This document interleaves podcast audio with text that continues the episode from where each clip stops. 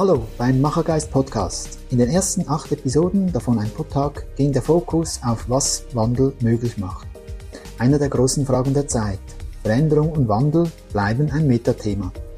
Intuitiv und auch aus Gesprächen, Begegnungen und Projekten legt sich der Fokus in den nächsten Folgen vom Machergeist Podcast auf das Kultivieren von Verantwortung oder eben eine Verantwortungskultur, die das Subjektive und Objektive wie auch das Innerliche und Äußerliche verbindet und besprechbar macht.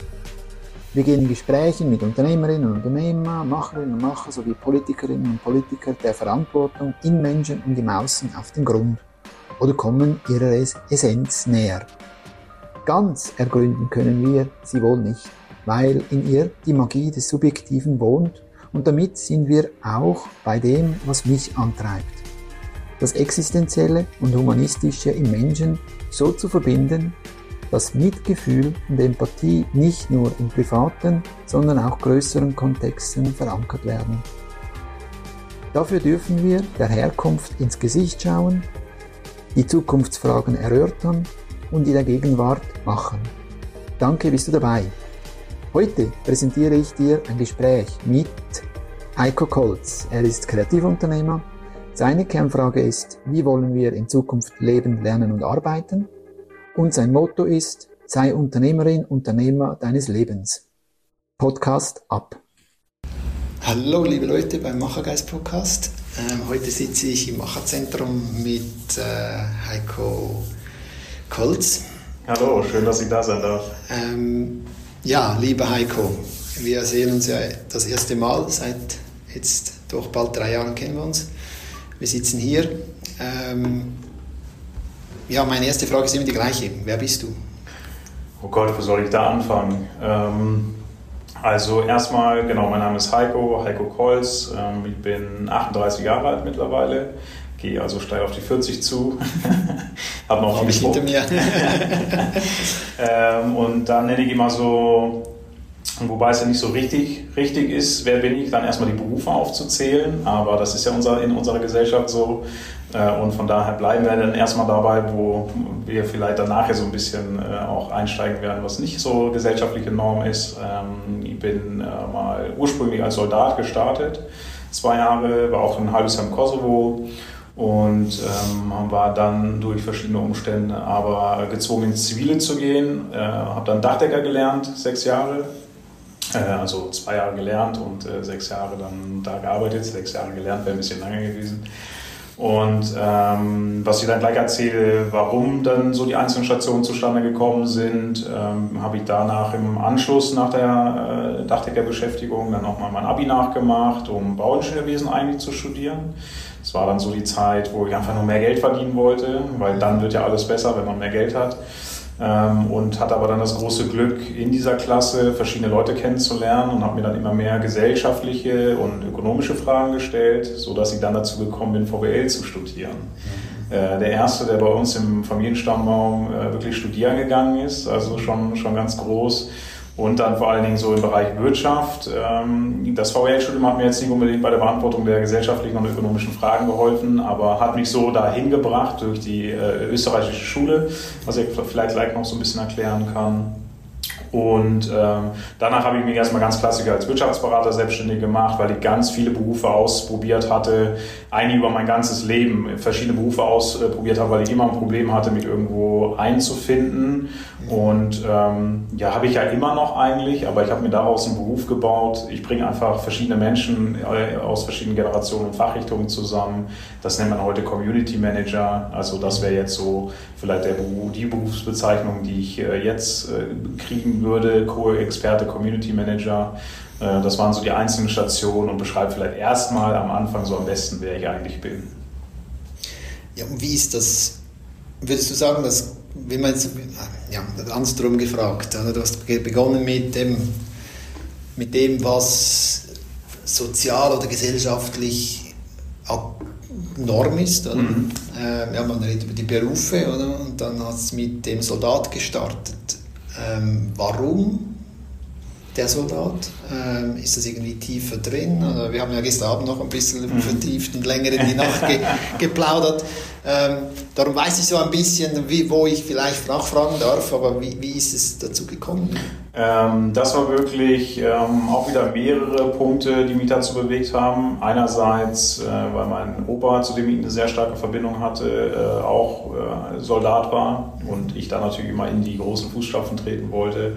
Äh, andererseits aber auch, weil, wie das so ist, als Jugendlicher hat man immer so ein paar Probleme und dann kam der Zettel der Musterung äh, in den Briefkasten und äh, es war dann doch so, dass einige Leute gesagt haben, das ist gut, wenn du erstmal so eine Zeit lang irgendwie unterwegs bist und vielleicht mal an einem, einem Ort, wo dir beigebracht wird, auch mal auf andere zu hören mhm. und nicht immer nur meinen eigenen Kopf durchzusetzen. Und äh, das muss ich auch sagen, dass äh, im Nachgang, ich würde nie wieder zur Bundeswehr gehen.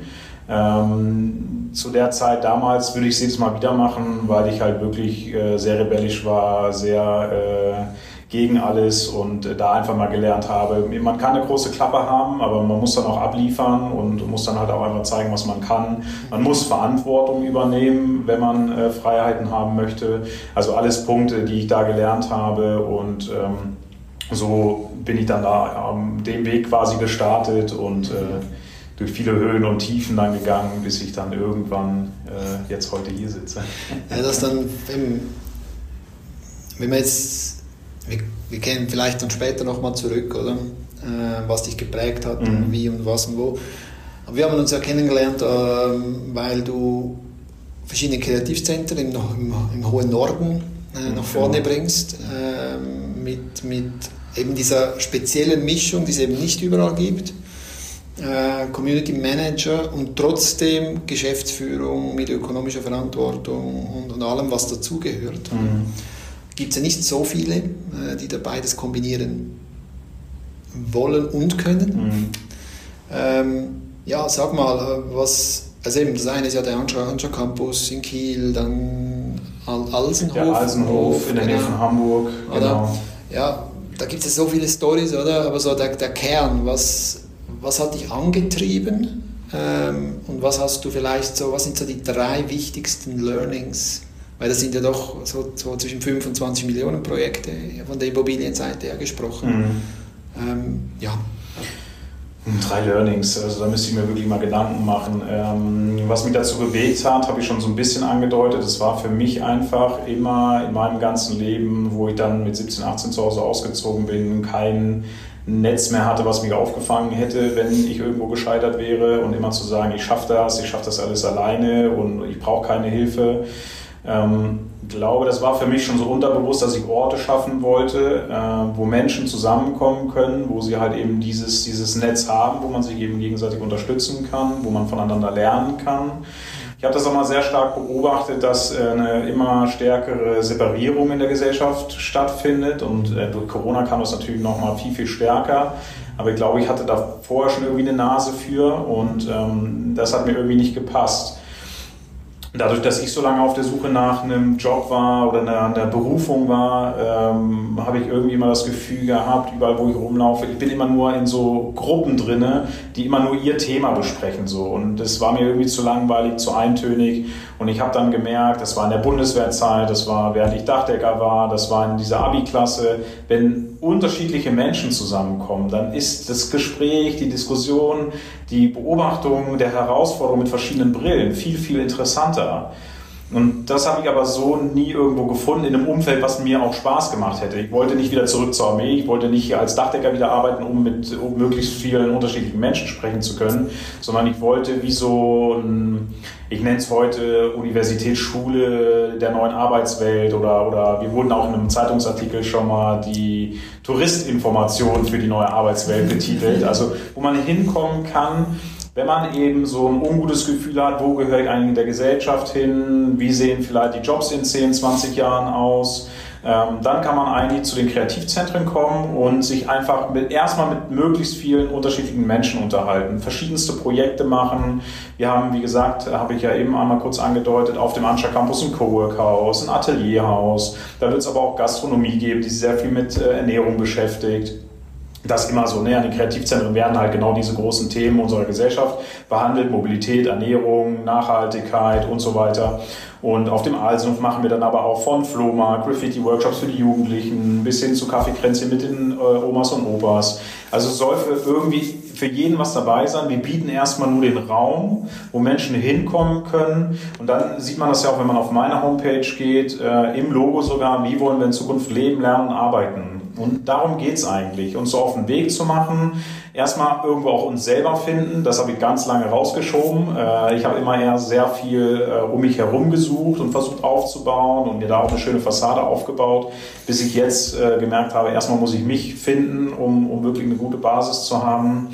Und dabei habe ich halt immer den Menschen eigentlich vor Ort geholfen, sich erstmal zu finden, die richtigen Fragen zu stellen, zu gucken, was wollen die überhaupt, aber dann halt eben vor Ort äh, verschiedene Fähigkeiten äh, zu erlernen, wie Eigenverantwortung, Selbstbewusstsein, ähm, Empathie, Flexibilität, das Agieren unter Unsicherheit und natürlich in das Netzwerk mit reinzukommen, weil ich der Überzeugung bin, wir dürfen uns nicht mehr an den Systemen festhalten, an dem Gewohnten festhalten und darin die Sicherheit suchen, sondern wir müssen in uns die Sicherheit suchen. Und der erste Schritt für mich, den ich verstanden hatte, war, ich brauche eben diese Fähigkeiten und ich brauche dieses Netzwerk. So, dann stehe ich morgens auf, scheißegal, was da passiert, dann bin ich der Überzeugung, ich dann finde eine Lösung. Finde ich da eine Lösung, so, genau. Und ähm, so bin ich jetzt erstmal zu den Kreativzentren gekommen und die Learnings, die ich da gemacht habe, so wie du auch gesagt hast, es braucht halt unglaublich viel Zeit. Wir sind so eigentlich auch ein bisschen unserer Zeit voraus, um, um das aufzubauen viele, die jetzt erst darauf kommen, Coworking auszutesten, die Firmen, die sagen Corona, Homeoffice, der Kompromiss zwischen Homeoffice und Büro könnte Coworking sein. Und mit dem Kreativzentrum sind wir eigentlich schon einen Schritt weiter. Da ist Coworking ein Baustein, aber da ist eine ganz andere Denke, da sind ein ganz anderer Ansatz. Äh, wir haben jetzt zum Beispiel auch mal überlegt, Coworking umsonst anzubieten, damit die Leute kommen und, und sehen, was da für ein Ökosystem entsteht. Und durch die Synergieeffekte, durch die Kooperation statt der Konkurrenz, diese zu nutzen, um eine neue Gesellschaft aufzubauen, um neues Denken aufzubauen. Mhm. Also erstes Learning, es braucht halt einfach unglaublich viel Zeit. Es ist immer wieder Aufklärungsarbeit. Ich äh, sage immer so aus Spaß, mein Lieblingsjob ist eigentlich, irgendwo in einer stillen Kammer zu sitzen und Buchhaltung zu machen, Businesspläne zu machen. Aber es bedarf halt immer wieder dieser äh, Aussprache nach draußen, auf der Bühne stehen, darüber reden, aufklären. Ähm, das ist halt nochmal das zweite Learning, dass man halt unglaublich viel erklären muss und immer wieder darauf hinweisen muss, dass wir da sind. Und ähm, ja, das dritte Learning ist wirklich, es geht nicht ohne diese Fähigkeiten und ohne das Netzwerk. Also das ist auch, wenn man mich fragt, was ist eigentlich deine Haupttätigkeit, es ist einfach Netzwerken. Und obwohl das gar kein richtiger Beruf ist und man es nirgends bezahlt kriegt, ist das für mich eigentlich die Haupttätigkeit, die ich erstmal so ein bisschen runtergebrochen habe in äh, Geschäftsführer sein und in Community Manager sein. Da haben wir eben so ein bisschen drüber gesprochen, weil ich damit glaube, neue und alte Welt so ein bisschen miteinander zu verbinden. Also mit diesen Schulterklappen Geschäftsführung komme ich halt so die alten konservativen Köpfe rein und äh, mit dem Community Management und mit dem ganzen New Work äh, Gerede, wie es jetzt auch immer definiert ist, erreiche ich halt die Jungen und habe aber dann die Möglichkeit, die miteinander zu verbinden, Brücken zu bauen, zu Netzwerken, um dann zu gucken, wie kann es dann danach aussehen. Also du hast etwas gesagt, oder, dass mich natürlich sofort so an das erinnert, was mir absolut zentral ist, oder? Ähm, dass wir uns selber klar sein müssen, oder?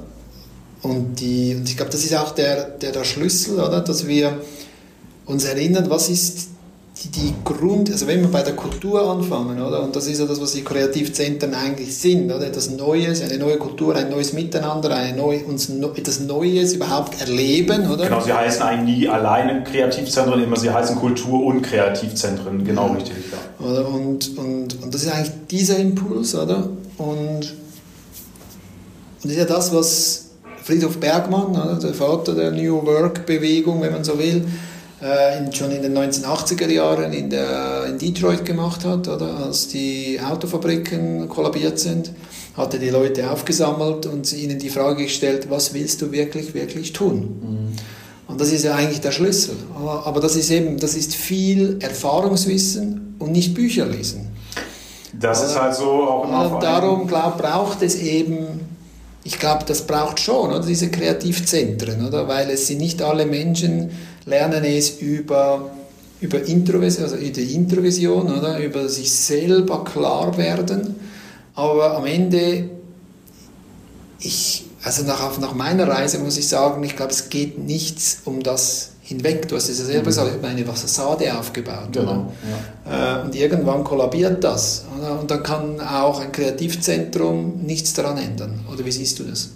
Unbedingt. Äh, das sind ja nochmal zwei Entwicklungen. Also aus dem Studium heraus war ich natürlich äh, so auch in dieser wissenschaftlichen Schiene, dass ich irgendwie gedacht habe, ja, wir reden ganz viel, aber wann machen wir denn? Mhm. Und dieser Drang, endlich was zu machen, und das ist auch heute so, wenn ich irgendwelche Interviews habe, Podcasts habe, dann wenn das, das Erfolgsgeheimnis verraten soll, dann sage ich immer einfach mal machen.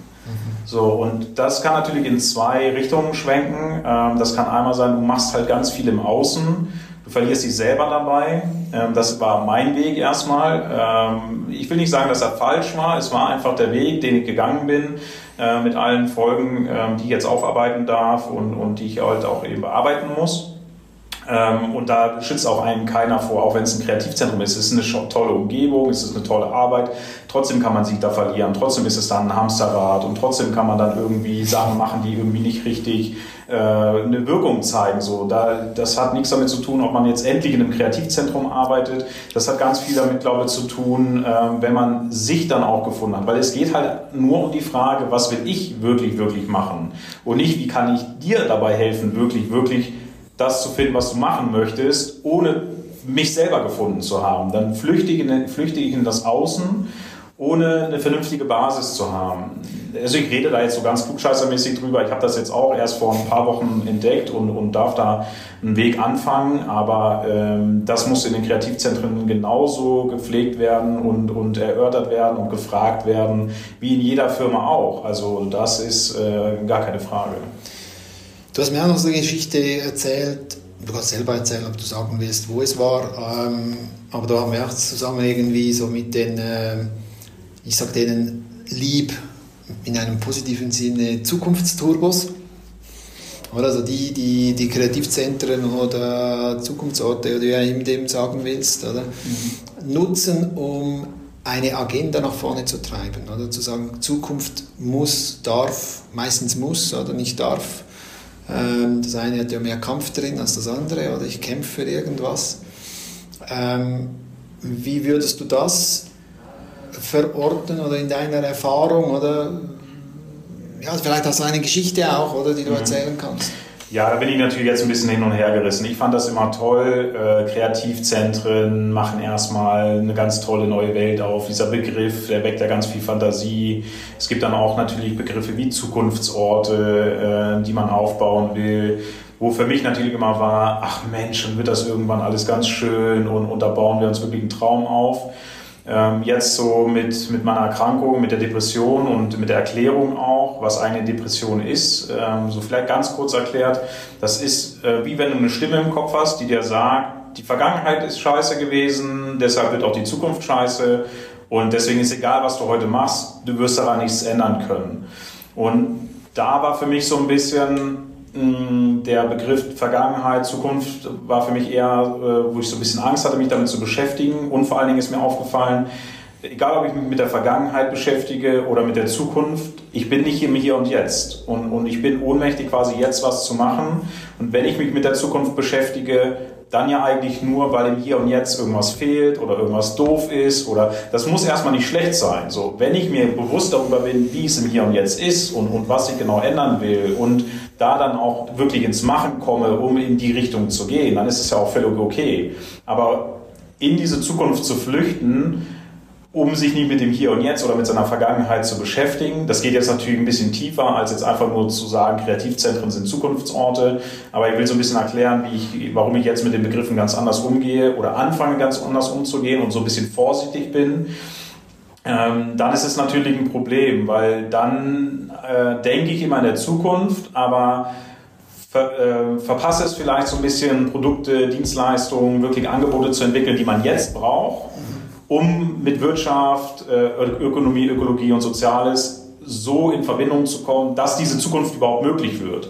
Weil wenn ich mit einer Gesellschaft im Hier und Jetzt rede, aber mit meinen Zukunftsgedanken, dann kann es sein, dass ich die gar nicht erreiche, dass dann sowas wie Kreativzentren, Zukunftsorte überhaupt nicht wahr werden, weil man äh, einen viel zu großen Abstand, eine viel zu große Kluft dazwischen hat. Also, ja. Genau. Also vielleicht kann man es, wir haben sie, wir hatten sie ja in der Vergangenheit immer wieder, oder? Das sind ja wie Bubbles, die dann entstehen, oder? Oder das sind dann Gemeinschaften, die entstehen, oder? Aber sie, wird, sie sind abgekoppelt vom großen Rest. Genau. Und das hatten wir auch mit der Dotcom-Bubble, oder? Das war ja auch eine IT-Bubble mhm. von Leuten, die okay. alle gedacht haben, jetzt revolutionieren wir die, wir Techn die Technik, und, oder? Und, und, dann haben sie es irgendwie geschafft, das große Geld anzuziehen und dann ist das Ganze implodiert. Genau. Äh, Immobilienblase würde ich jetzt nicht gleichsetzen, das hat ein bisschen einen anderen äh, Hintergrund. Ähm, aber da wurde auch das große Geld angezogen, aber dort ist es eher eine sehr kapitalistisch-ökonomische Bubble, die, die, die mhm. hat wenig Soziales oder irgendeine Verheißung drin gehabt oder eine Veränderung drin gehabt. Oder? Aber bei der Dotcom-Bubble würde ich mal behaupten, das ist sehr, sehr ähnlich gewesen. Oder? Auch wenn dort jetzt die, die ganzen sozialen Themen vielleicht so nicht so stark oder Ökologie nicht so stark drin waren, mhm. oder? sondern mehr die Technologie, die Verheißung, die, wir, wir, wir revolutionieren die Welt mit der Technologie. Ähm, aber so diese Brückenbauung, oder diese stabile Brückenbauung, das ist auch nicht gelungen, oder?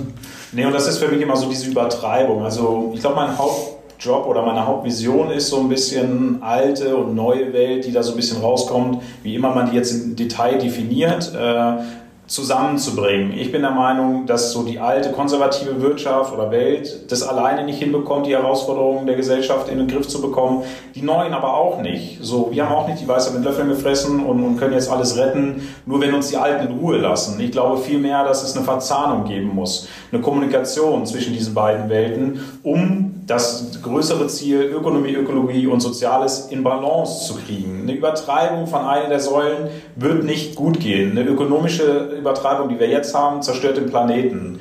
Eine ökologische Übertreibung nimmt einfach die Basis der Ökonomie weg. Es rechnet sich nicht, es kann keiner bezahlen, es funktioniert auch nicht.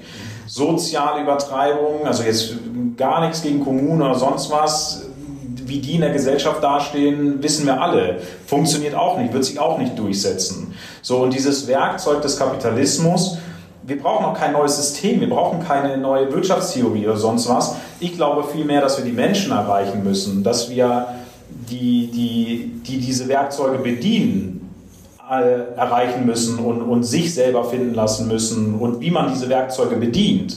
Weil jetzt, so wie wir, wenn wir so weitermachen, sind wir einfach das Werkzeug des Kapitalismus. Und das, so wie wir jetzt leben, ist das Ergebnis davon.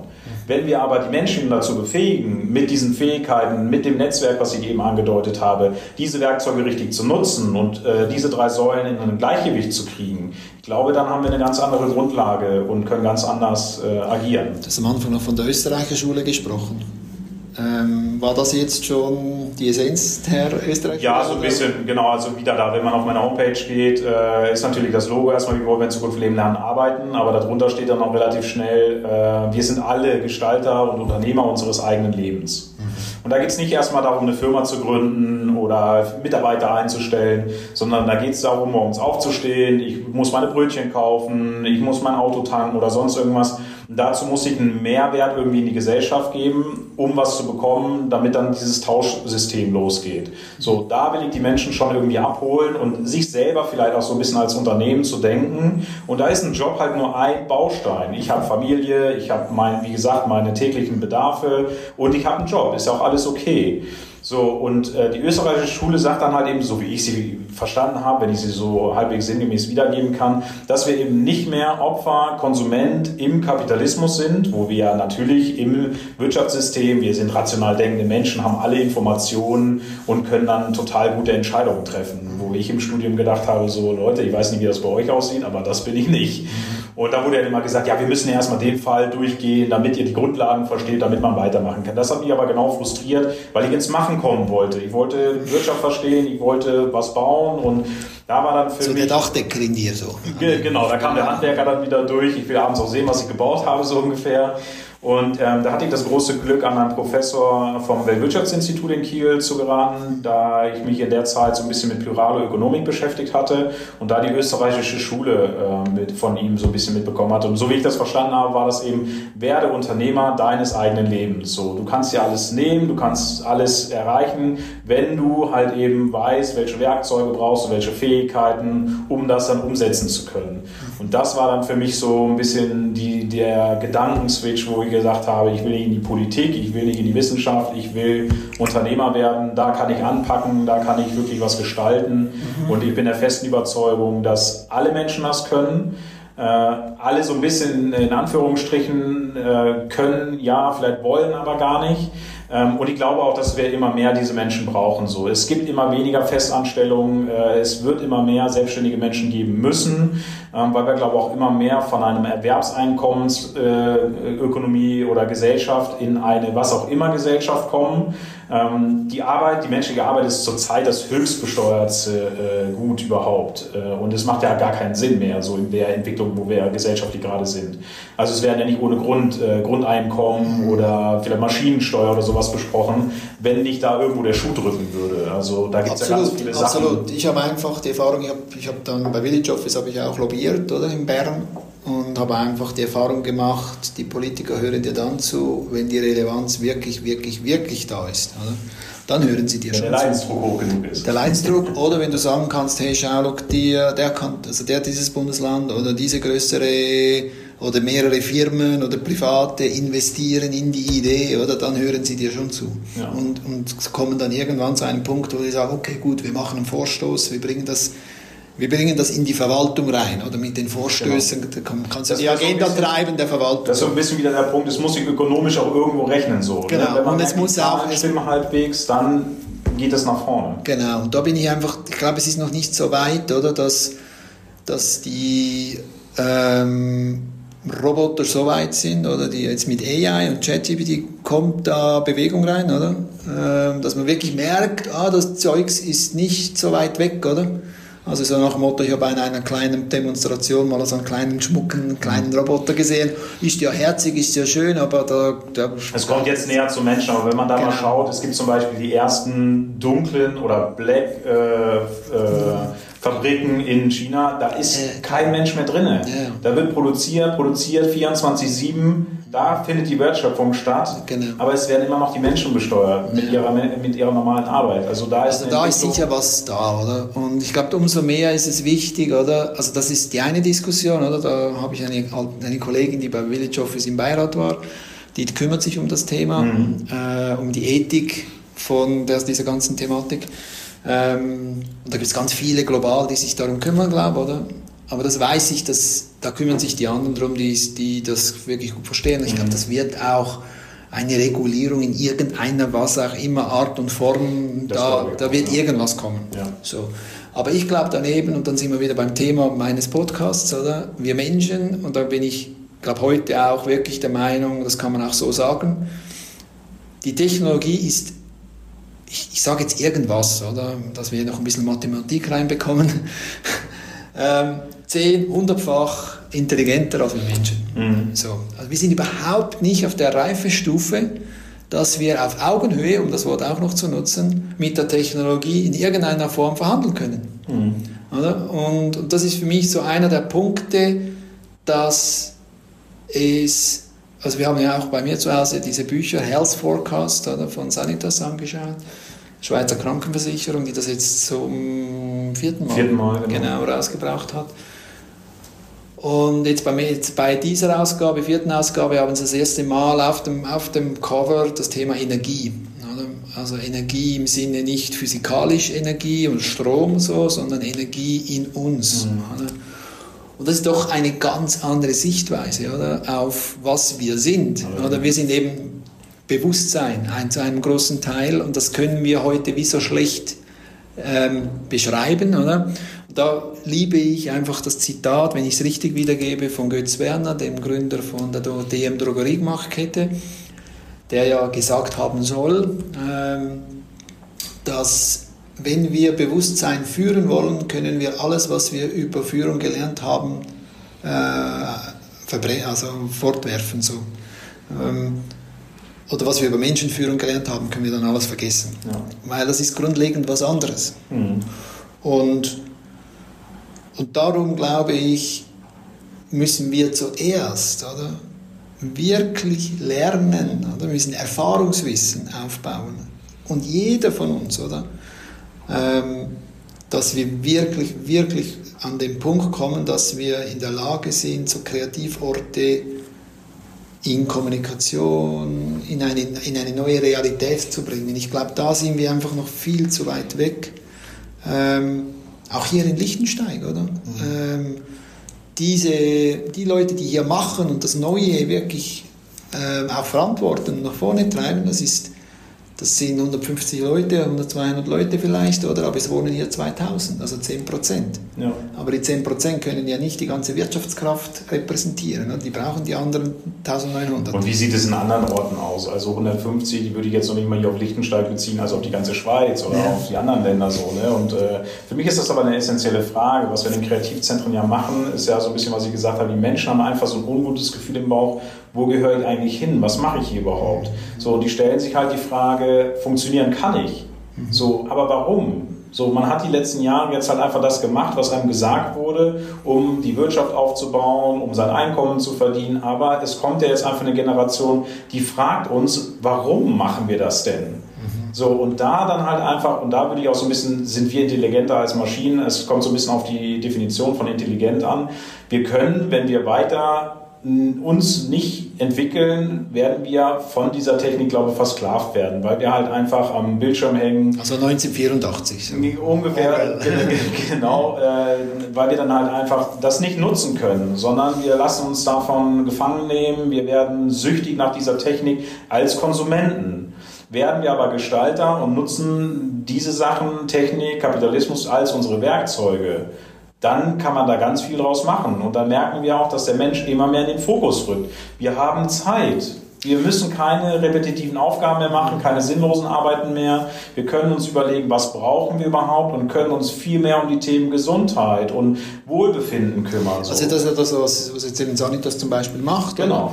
Aber für mich ist eben, du hast etwas Entscheidendes gesagt, das ist die Frage nach dem Warum. Die hat mich ja auch vor jetzt sieben, acht Jahre getriggert mhm. und in eine Purpose Economy, in ein Purpose-Unternehmen reingestürzt. Oder? Ich habe ja sowas mitgegründet.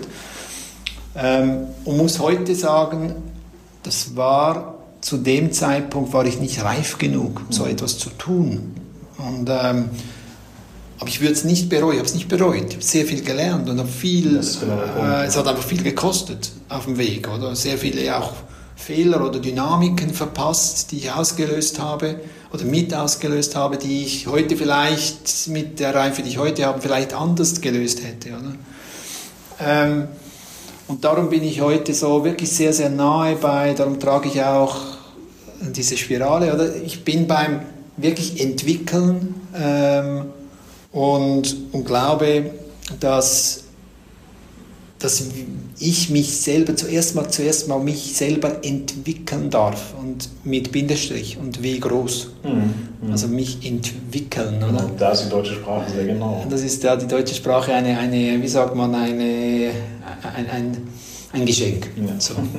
ähm, und ähm, dann eben diese Frage nach, wer bin ich eigentlich? Ja, darum mhm. beginne ich auch hier das Gespräch mit der Frage nach, wer bin ich, um eben auch zu sagen, nee, ich bin, ähm, bin eben viel mehr als das, was ich gelernt habe.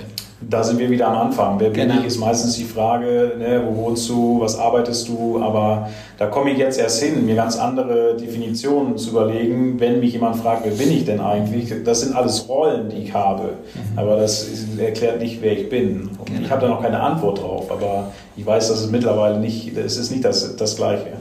Genau, und das ist eben das, was die Essenz ist, oder? Aber es ist schön, dass wir uns jetzt auch persönlich in dem Moment, oder, persönlich treffen wo du eben auch, ähm, vielleicht kann man jetzt diese, diese, diese Dreh auch im Gespräch ein bisschen finden, oder? Du warst ja jetzt auch einer Fuck-Up-Night, du hast in einem Podcast äh, auch eben darüber gesprochen, oder? Über ja, was jetzt das ausgelöst hat in dir, oder diese, dieser Wechsel und diese Fassade und diese Maske aufzutragen und vielleicht da zwei, drei Worte von mir oder was ich jetzt so für mich, oder der Verstand ist eigentlich das, was uns funktionieren lässt.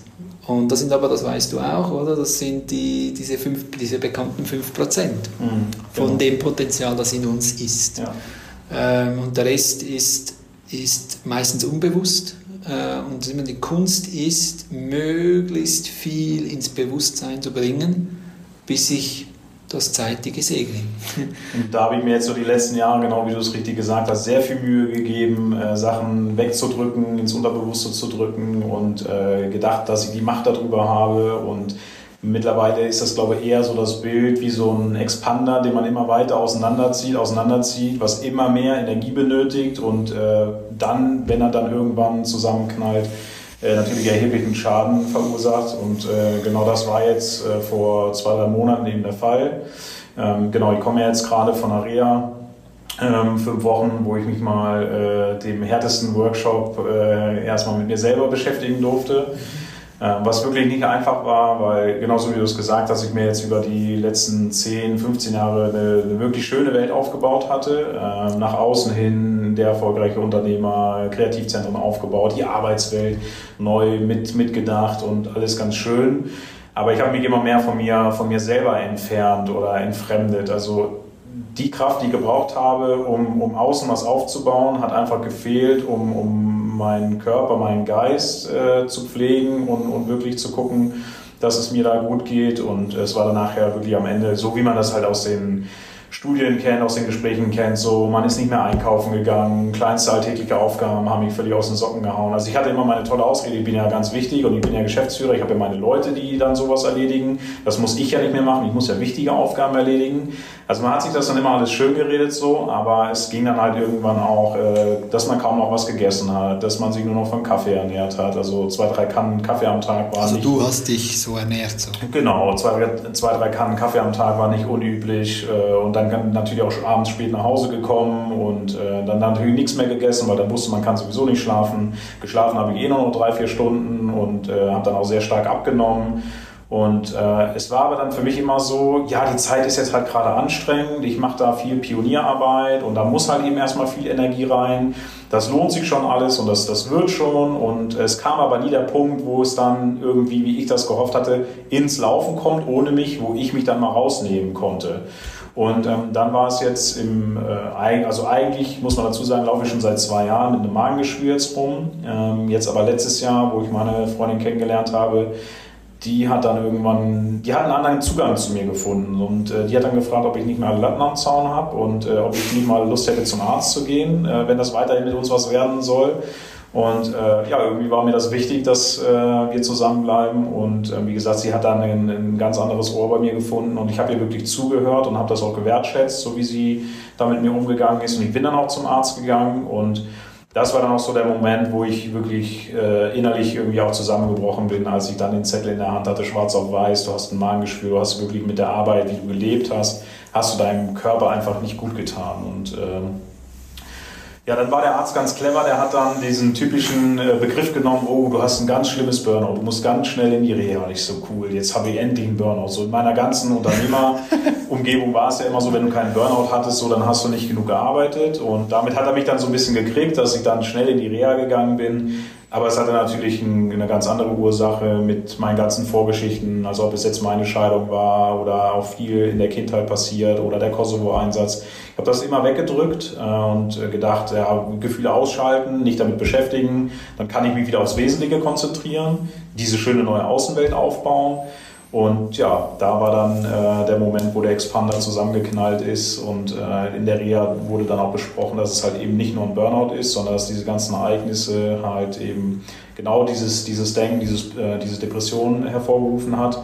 Was ich so am Anfang erklärte, was mich in die Vergangenheit hat gucken lassen, wo alles Kacke war. Deswegen hatte ich auch immer diesen schlimmen Blick auf die Zukunft und habe halt geackert, gearbeitet wie ein Blöder, um irgendwie zu schaffen, dass die Zukunft besser wird. So. Aber ja mit einem ganz falschen Ansatz. Und, und man hat sich so in der Arbeit vergraben und, und gar nicht mehr die wichtigen Sachen gemacht, sondern ganz viel gemacht, damit man sagen konnte, man ist ja beschäftigt, man versucht ja alles, aber man hat sich und die Außenwelt, die waren halt gar nicht mehr eins. Und aber war es das, also das ist viel, oder beim Zuhören merke ich so, das habe ich dir gestern schon gesagt, dass diese das Mann, oder?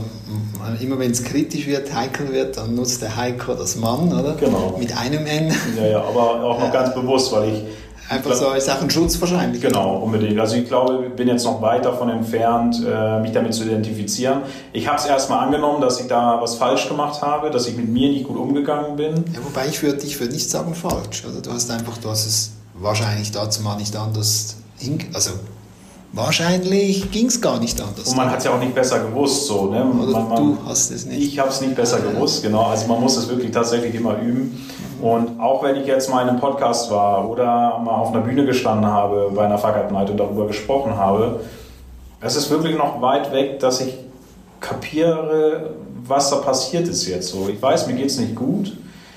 Ich bin aber auch noch weit davon entfernt, das wirklich zu fühlen und, und zu wissen, was ich jetzt, was ich jetzt mache. Und ich glaube, deswegen schmeiße ich mich auch so ein bisschen in diese Situation, in diese Gespräche, wo ich mit Leuten konfrontiert werde, die dann auch einfach fragen und, und sich unsicher sind.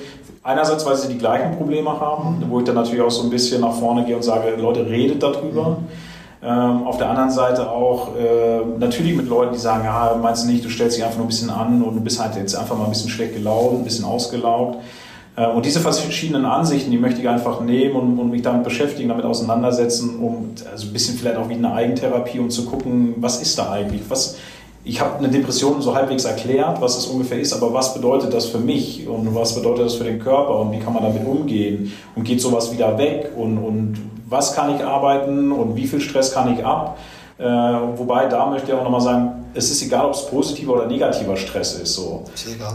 Ein, ein Ungleichgewicht davon ist halt einfach nicht gesund. Und man darf da auch nicht vergessen, 70, 80 Prozent der gesellschaftlichen Erkrankungen basieren oder kommen von Stress. Das und das darf man einfach nicht unterschätzen. Und, und wir saßen in der Reha und die haben gesagt, Leute, macht gerne so weiter. Für uns ist es ein boomender Markt. Also wir haben damit ganz viel zu tun. Wir wollen das eigentlich nicht, mhm. aber ihr gebt uns ja Wenn keine, ihr das wollt, ihr gebt uns ja da, keine andere also, Wahl. So, ne? ja, und, und ja. es wird halt einfach so wenig auf Stress geguckt und es ist ja sogar eine gesellschaftliche Norm geworden.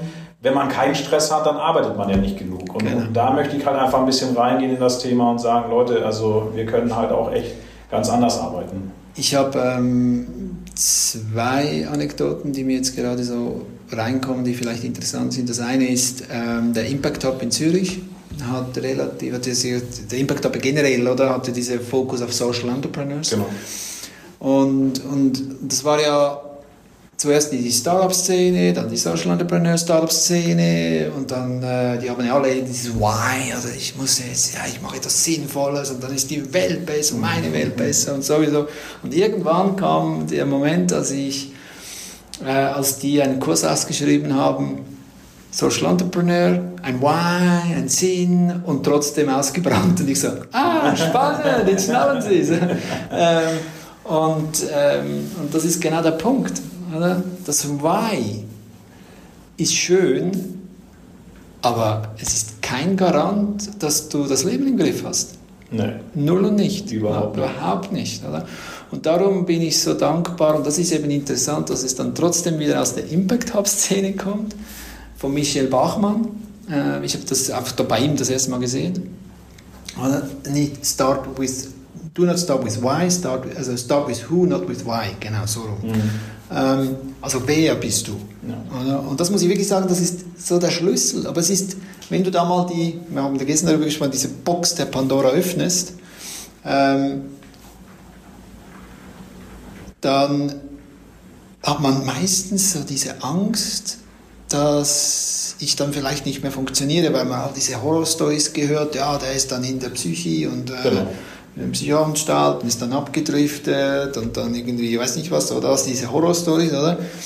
Dabei ist es ja heute, wissen wir so viel mehr, oder, dass und wenn wir eben diese Netzwerke, und da sind wir bei den Kreativzentren, wo wir sagen, wenn wir uns Unterstützungs das ist egal, was du suchst, oder? ob du Elternberatung aufsuchst oder jetzt sowas aufsuchst, alle sagen immer, bau dir resiliente Strukturen, genau. oder? bau dir Unterstützung auf, oder?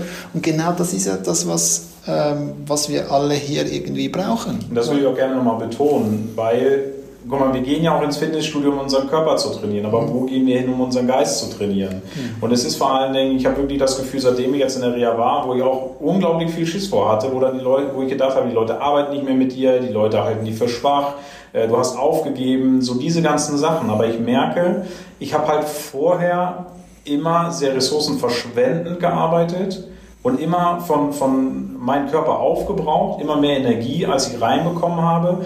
Und seitdem ich mich damit beschäftige, man muss an den Punkt kommen, wo es danach einem egal ist, was die anderen Leute von draußen sagen. Aber du kommst dann dahin, wenn du dich mit den Themen beschäftigst, du kriegst jeden Tag mehr Energie zurück, als du verbrauchst. Mhm. Und nur das ist nachhaltig. Dieses ewige Funktionieren, um seine Ressourcen komplett aufzubrauchen und die Menschen dann eben ausbrennen oder, oder kaputt macht, das kann kein, kann kein Modell sein für kein Unternehmen, für keine Gesellschaft. Und wir müssen irgendwie dahin kommen, um über diese Themen zu reden, um uns da Hilfe zu holen. Und das nicht mehr so zu sehen, ah, da wird man ausgegrenzt, das ist irgendwie schlecht, das ist eine Schwäche. Mhm. Ich vergleiche das viel lieber mit so einem Fitnessstudio. So wie du deinen Personal Trainer brauchst, so brauchst du auch vielleicht deinen Therapeuten. So, nicht jeder, manche können das vielleicht und haben sich im Griff und, und durch die Erfahrung oder Naturtalent, wie auch immer. Aber es kann, glaube ich, nichts schaden, sich einfach mal mit so jemandem zusammenzusetzen, Absolut. zu schauen, ist alles okay, Absolut. können wir was sortieren. Zum Beispiel habe ich zwei ganz tolle Tipps da gelernt. Es muss nicht unbedingt eine Büchse der Pandora sein. Das ist halt echt auch wieder so ein gesellschaftliches äh, ähm, Gespinst es kann auch einfach, wer sagt denn, dass es kein Aktenordner ist, wo die Sachen, äh, die du erlebt hast, ganz vernünftig absortiert sind. Du holst das raus, womit du dich beschäftigen willst und arbeitest dich so Schritt für Schritt nach vorne. Ähm, Tipp 1, Tipp 2 war so ein bisschen, äh, ich hatte ganz viel mit meiner Stimme im Kopf zu tun, die mir immer wieder gesagt hat, du bist nichts, du kannst nichts, Vergangenheit war kacke, Zukunft wird kacke, lass es doch lieber ganz sein. Der Tipp von meinem Therapeuten war, sag, gib deiner Stimme im Kopf doch einfach mal einen Namen und merke, du hast diese Gedanken, aber du bist diese Gedanken nicht. Mhm. Und als ich das erste Mal, meine Stimme im Kopf heißt Karl, kein Hintergrund, war einfach nur die erste Stimme oder der erste Name, der mir eingefallen ist für meine Stimme. Als ich das erste Mal gesagt habe, als diese Gedanken hochkamen, Karl Schnauze, Karl, habe ich gemerkt, das ist von mir losgelöst. Ich habe die Macht zu sagen, ich kann zuhören, aber ich kann auch sagen, es ist auch gut. Mhm. Und dadurch schlafe ich wieder fünf, sechs Stunden die Nacht durch, weil ich abends, wenn ich ins Bett gehe, sage, ey, wir haben ganz viel gemacht heute, wir haben heute alles gegeben, wir können heute nichts mehr reißen. Ich muss schlafen, damit morgen wieder was möglich ist. Lass mich jetzt in Ruhe. Mhm. Und das war, das kriegst du nur in diesen, diesen Gefilden. Das sagt dir kein Freund, das sagt dir keine Familie, weil die mit diesen Themen sich einfach nicht auseinandersetzen. Und deswegen, ich kann nur jedem raten, sich da mal Hilfe zu holen das ist nicht schlimm, das ist kein Aufgeben, das ist keine Schwäche. Ich sehe es eher wie eine Weiterentwicklung und äh, also würde ich jederzeit wieder machen. Ich arbeite heute mit, äh, mit, mit der Idee der, der, der, der Quellprinzipien. Ähm, die sind auch über, über jemanden gekommen, die auch mit der Verantwortungsroutine, die ich ja trainiere, ähm, das, sind so ein bisschen, das ist ein Netzwerk von Leuten, die alle sich alle irgendwie kennen, aber jeder macht so sein Ding. Ähm, und das langsam erschließt sich mir, ah, die kennen sich alle. ähm, und, und die sind global aufgestellt. Ähm, und, und Quellenergie ist, ist ein Begriff, der die Frage stellt, ja, von woher ziehe ich und was höre ich für für intuitiv oder Intuition ist das, was wir langläufig kennen. Mhm. Ähm, aber Intuition kann auch sein, äh, du sagst mir was und ich habe eine rasche Antwort oder so, so intuitiv eine Antwort darauf. Ähm, Quellenergie geht, geht eine Stufe tiefer und ist eben dieses, dieses Wer bin ich und was, also oder für was bin ich eigentlich auf diesem Planet so. Und, und das ist natürlich eine Luxusfrage, können sich nicht alle stellen. Ja, ähm, aber ich sage mal, all die, die das ansatzweise, und es sind immer mehr, oder? weil ich sage mal, jeder, der grundsätzlich ein Studium macht, und das sind ja jetzt, ich glaube, sobald da mal 20, 30 Prozent. Es ist auch eine gesellschaftliche Aufgabe, dahin zu kommen, genau. dass jeder sich diese Frage stellen darf. Wir genau. leben nicht mehr in einer Gesellschaft, wo Leute in den Bergbau müssen oder sich wirklich totschuften müssen und sich diese Frage nicht stellen dürfen. Mhm. Ich finde, es ist ein Recht von jedem Menschen, das dass die, diese Frage jeder stellen darf. Und dann ist ist dann eben die Frage, da, da musst du dich natürlich mit den Prägungen auseinandersetzen, weil die Quellenergie kann versiegen, wie jede Quelle versiegen kann. Mhm. Oder? Und das ist eine Entscheidung. Oder? Und das ist den meisten nicht bewusst. Mhm. Oder? Wenn ich natürlich weg von ähm, dieser Quellenergie oder dieser Quelle zuerst mal Quelle und dann habe ich eine Energie dazu. Mhm. Und wenn ich von der weglebe, eine andere Realität lebe, dann kann die versiegen. Ja. Oder mein, mein Zugang zu der kann versiegen. Und, und das ist natürlich dann zu einer gewissen Grade vom Bewusstsein her gesprochen ungesund. Mhm. Und aus dem können dann Pathologien, äh, schwierige ähm, energetische Zustände auch, wenn man genau. so will, oder entstehen und ich kann nicht mehr auf meine volle Kraft zugreifen. Und das ist ähm, für mich eine, eine sehr interessante Thematik. Ähm, und, und, ich habe es jetzt auch vertieft, oder ich war auch bei einer Quellperson, die dann mit den Quellprinzipien dann äh, und der Soziokratie dann so etwas wie Partizipationsdynamik daraus gemacht hat. Mhm.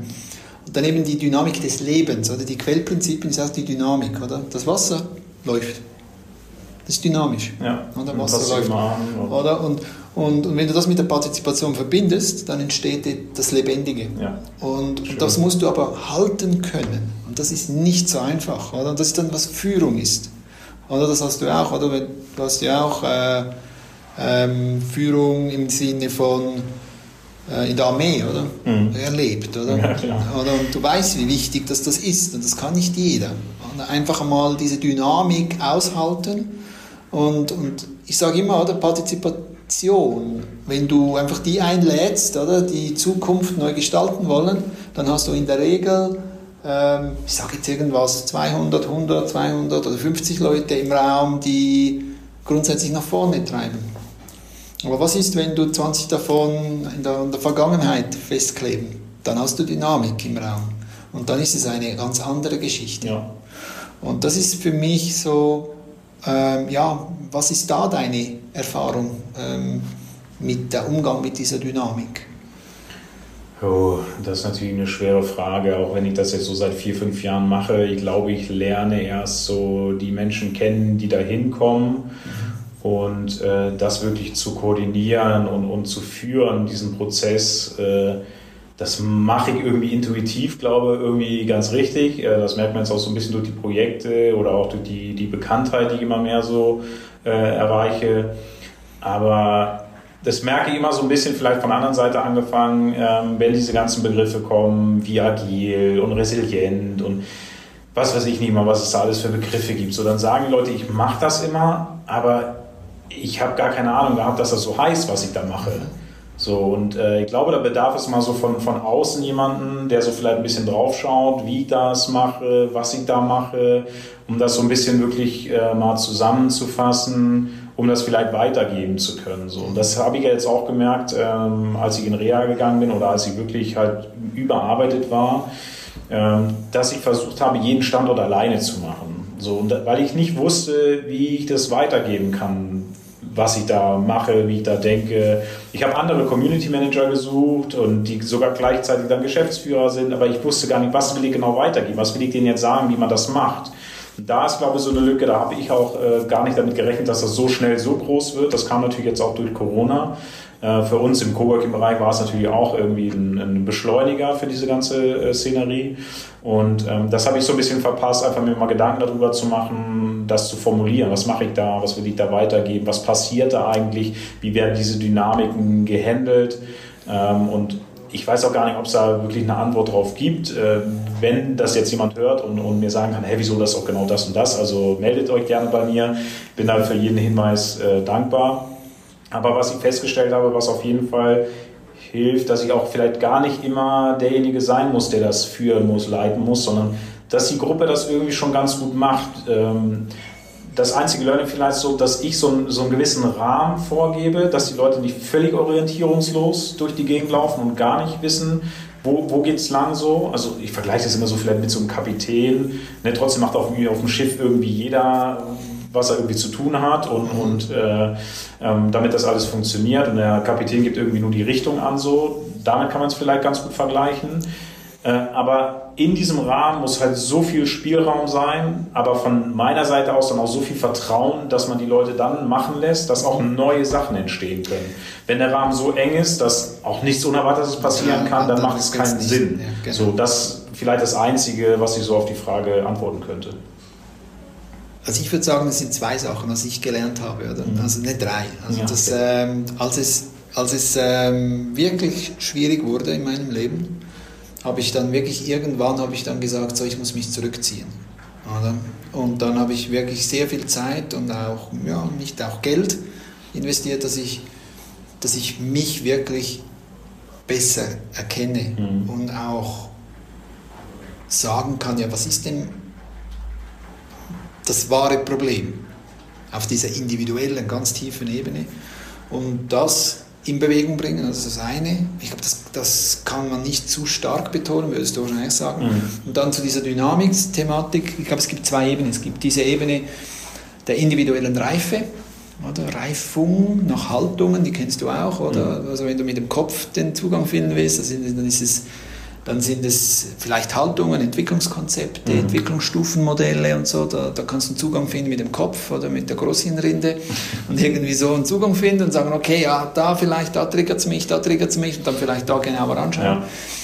Der andere Zugang ist, ähm, ist, ist der, der, der wirklich die, die radikal die Großhirnrinde, den Verstand ausschalten und nur noch fühlen. Mhm. Da gibt es dann eben Männerkreise, es gibt Urvölkertraditionen, naturverbundene Communities, die wirklich einladen, ins Fühlen zu kommen. Oder? Und dann diese, diese Feinheiten wieder lernen. Ja. Und dann, ich habe zum Beispiel bei mir gemerkt, ich habe ein Problem mit Wut. Oder? Und, äh, und habe dann, ich habe das gab mal einen Moment im Wald, oder, als ich da so also dass ich so einen Moment hatte, so ich muss jetzt mal, oder? Und dann äh, haben mich vier Typen deines Kalibers, konnten mich nicht aufhalten, ich bin durch die durch. Mhm. Ähm, und da habe ich gemerkt, scheiße, ich habe ja Kraft ohne Ende und ich, ich bin ja nicht dein Kaliber, oder? Vom Mann, oder? Und, äh, und dann so, fuck, da ist die Energie ohne Ende, oder? Und äh, wenn du das mal erlebst, ja. so, oder? Das, das sind Sachen, die dann auch etwas in Bewegung bringen.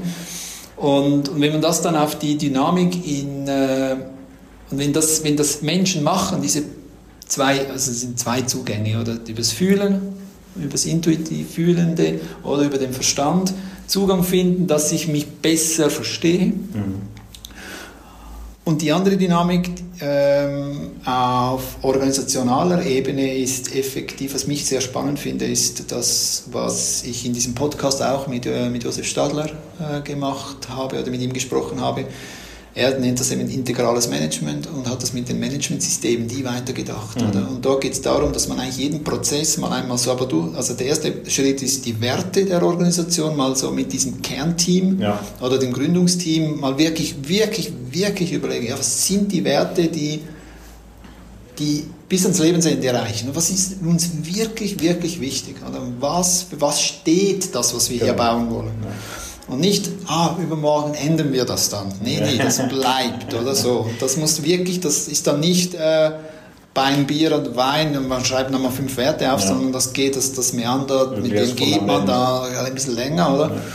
Und dann nimmt man diese Managementsysteme, von denen gibt es das gibt schon lange. Das war für mich so dieser, äh, oder? Das, das gibt schon so lange, ja. diese Dinge. Und das war für mich so ein, ein Moment mit ihm, ich war genau gleichen Ort gesessen wie mit dir hier. Und, und er hat mir dann so erzählt, ja, das, dieses Total, Total Quality Management, TQMI, TQM, er hat das dann mit Integral ergänzt, das ist seine, mhm, seine okay. Gründung eigentlich. Ähm, und da gehst du hin und gehst du jeden Prozess durch und definierst eben am Schluss noch zusätzlich, interpretierst du den Prozess aus Sicht der Werte. Und wie interpretieren wir diesen Prozess? Ja, von den schön. Werten her, oder? Klar. Und was ist der Zweck jedes Prozesses? Oder das, was Holacracy, Holacracy mhm. äh, ein bisschen später gemacht hat, gibt schon lange. Es ist schon lange da. Oder? Äh, aber es sind einfach Leute, die, die ruhiger sind, oder? die das nicht so breit in die Welt hinaus posaunen, sondern sagen, der Mensch braucht eine gewisse Reife, dass er etwas umsetzen kann. Und deswegen sind die wahrscheinlich auch so leise, weil genau. meistens in dem Zeitpunkt kann man es noch nicht sagen, weil die Leute genau. hören noch nicht zu. Genau. Und ich glaube, das ist, äh, wenn wir so dieses Zuhören, oder? Und vielleicht möchtest du, wir kommen langsam zum, zum Schlussrunde, das war mir jetzt noch so ein bisschen so meine Antwort mhm. oder meine Einordnung. Ähm, wenn du das so hörst, ja, was kommt dir da noch so mit deiner Geschichte, deiner Erkenntnis oder wo du jetzt heute stehst, oder? Ein neues Kapitel beginnt ja für ja. dich jetzt auch. Ähm, ja, macht dich das, ja, was macht das mit dir? Ist das für dich so, macht dir das milde, freut dich das? Du sagst, na, da, da, mhm. da, da ist ja da kann ich, all das, was ich jetzt bis jetzt gemacht, gelernt habe, kann ich in ein nächstes, auf eine nächste Stufe bringen? Oder was ist dein Gefühl? Oder bist du so eher so, oh Scheiße, da kommt eine Riesenwelle? Ich glaube, ich habe das erste Mal in meinem Leben das Gefühl, dass ich nicht was mache, um was zu erreichen, sondern ich mache es, weil ich das gerade machen möchte. Mhm. So, das ändert für mich eigentlich grundlegend alles. So, ich habe meinen ganzen Kalender immer voll gehabt, den Termin habe ich weil, den Termin habe ich weil. So, und jetzt steht da einfach mal was drin, einfach mal spazieren gehen. Und das macht man nicht weil, das macht man, weil man da Bock drauf hat. Und ähm, das jetzt so ein bisschen zu entdecken, dass es neben diesem ganzen Arbeitsleben, also man muss ja auch mal sagen, ich laufe mit dieser Frage, wollen wir in Zukunft leben lernen, arbeiten und, und klugscheißen bei anderen Menschen und krieg selber nicht gebacken.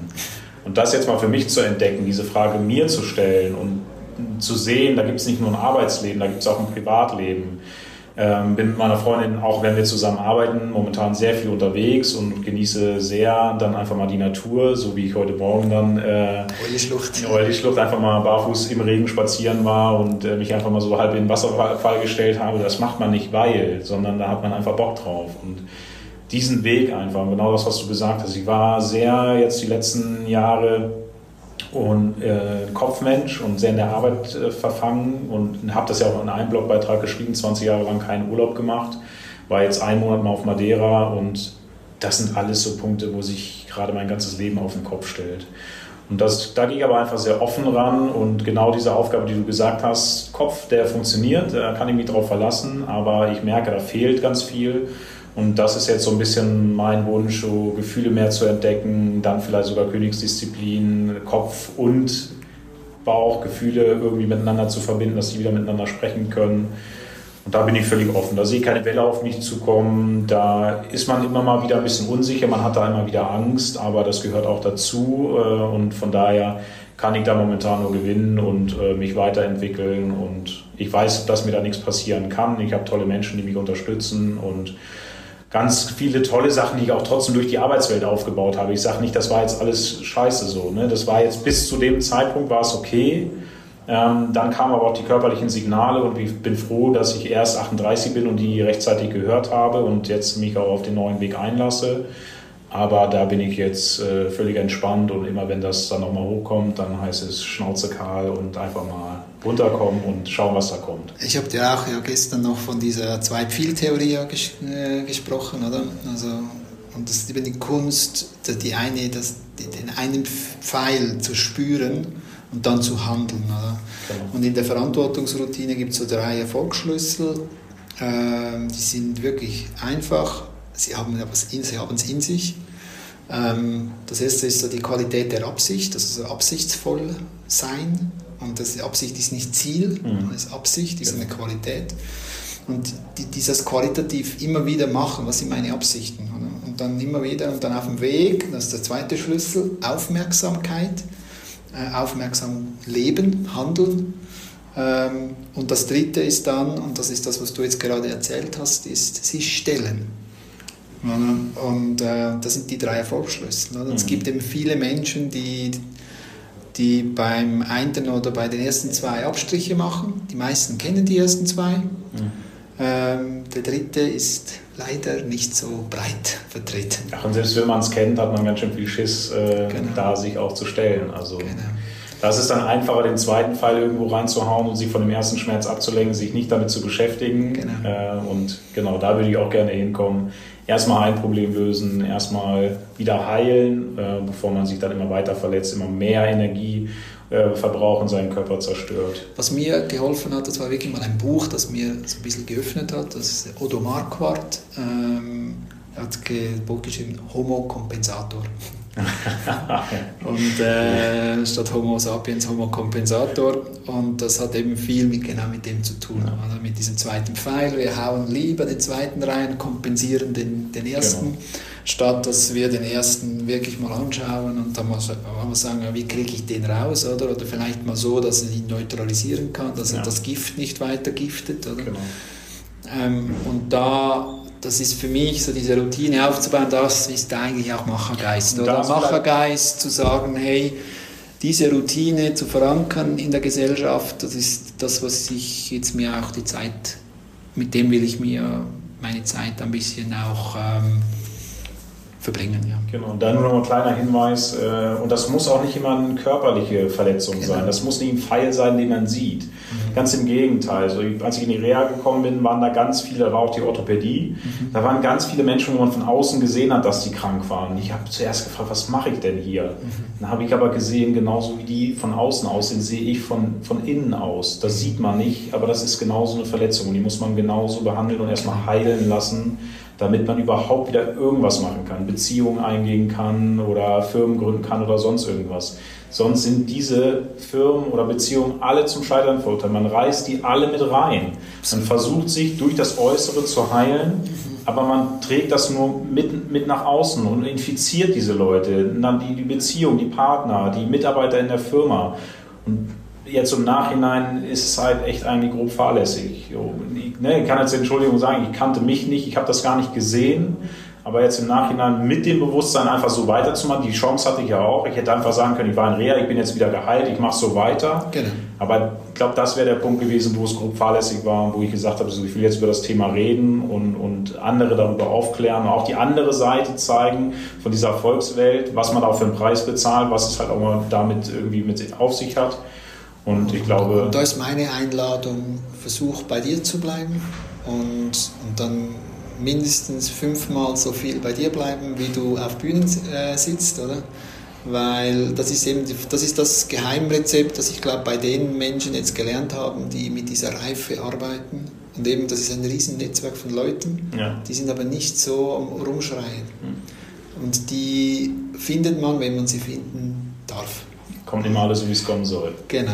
Und das ist das, was ich gelernt habe, oder? Dass, dass, dass das dort ähm, ein bisschen ruhiger leben und dafür, das ist das, was du eigentlich dann immer wieder gesagt hast, oder? Und das bin ich auch jetzt mit, deiner, mit dem unser, unser Aufeinandertreffen auch dankbar, dass ähm, es geht wirklich darum zu sagen, hey, sei Unternehmer deines Lebens.